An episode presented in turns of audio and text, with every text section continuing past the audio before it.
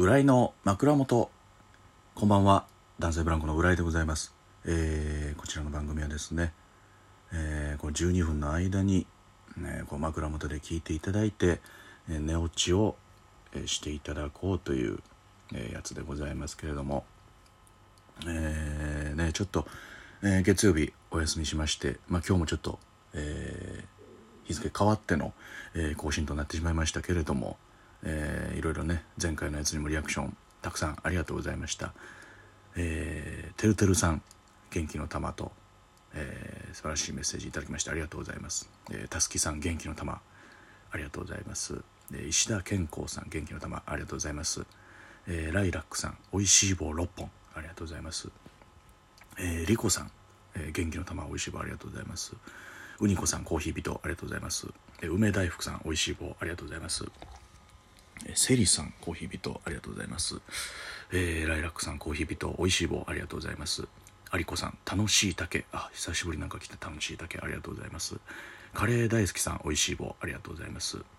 えー、琴葉さんおいしい棒ありがとうございます、えー、かまぼこさんもね、えー質問ねいただきましてティラノさんもね質問いただきましてはるさん元気の玉ありがとうございます。はいダニーさん元気の玉ありがとうございます。はいということであ PK 林さん元気の玉ありがとうございます。あ匿名さんの方もね、えー元気の玉おいしい棒ありがとうございます。スキちゃんさん元気の玉ありがとうございます。はい。えーとね最近ですけれどもいやちょいとちょいとバタついてますね本当に。ありがたいことに。なんかね本当にやったことない種類の仕事がたくさん、えー来ておりまして雑誌の取材をねなんか立て続けに受けましたよ。またなんか出ると思いますけれども。すごいね。なんか3件ぐらいバーッとね連続して取材を受けるんですけどあれああいう時ってなんか迷いますね。なんか本当に。基本まあそのねそれぞれの媒体で質問まあされますけどあのあれですよね。結構だから種類のね同じなんかキングオブコントが終わってなんかどうですか変化はみたいな環境の変化はとかなんかお二人はどういうきっかけで知り合って、えーね、今に至るんでしょうかみたいなことをねまあその会をねあの会社を変わって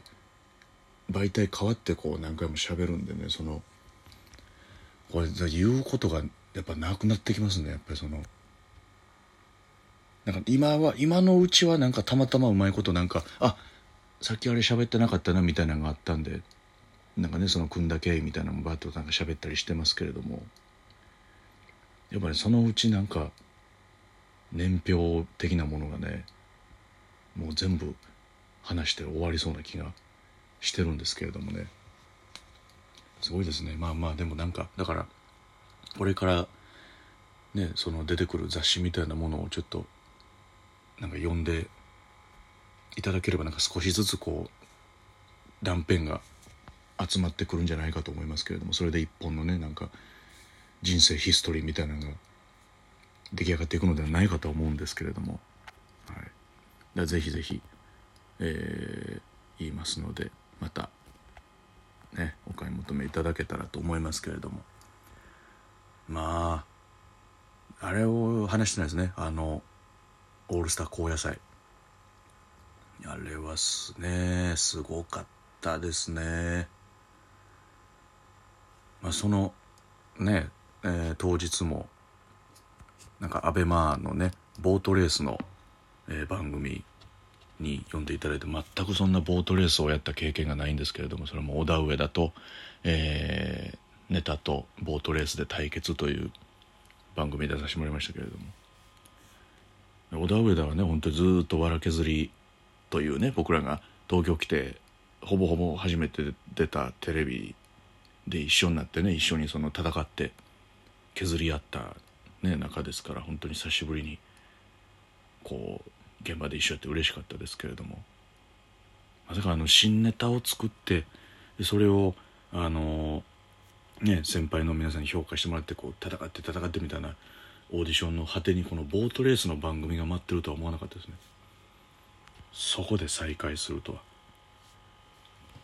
でもめちゃめちゃボートレースの番組楽しかったんだよね。やっぱこう面白いですねボートレース。うわーって言ってこうねあのスローの状態からももうレースは始まってるみたいなもう駆け引きがね始まってて。で基本ね番号若い人が有利っていうのを覚えましたけれどもなんかそのだから1番2番とかの人が強いと。内側を回れるからだから1番2番3番ぐらいまでの人はこうゆっくりゆっくりこう前の方進んでいくんだけどその456の人は後ろに一旦こうわーっと奥まで行ってですごい加速をつけてスタートするっていうのを知りましたね。あれはやっぱりいいですね。やっぱみんなハマるのも分かりますね。すごいですよ、はい、でそれがあってで間にちょっともう一個えー、お仕事があってで夜中あの高野菜だったんですけれども。まあ本当になんかテレビって感じしましたねなんか。で高野菜のね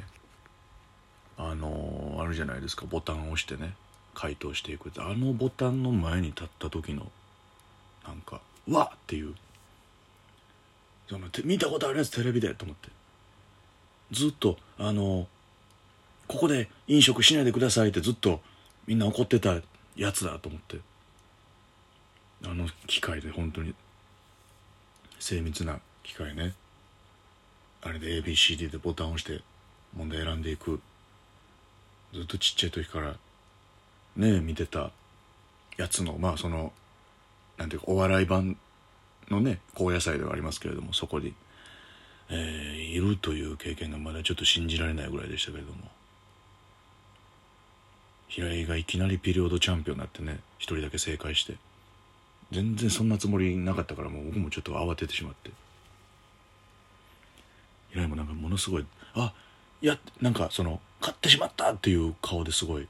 画面大画面抜かれてましたけれども。よかったですね。地味に地味に賞金2人とも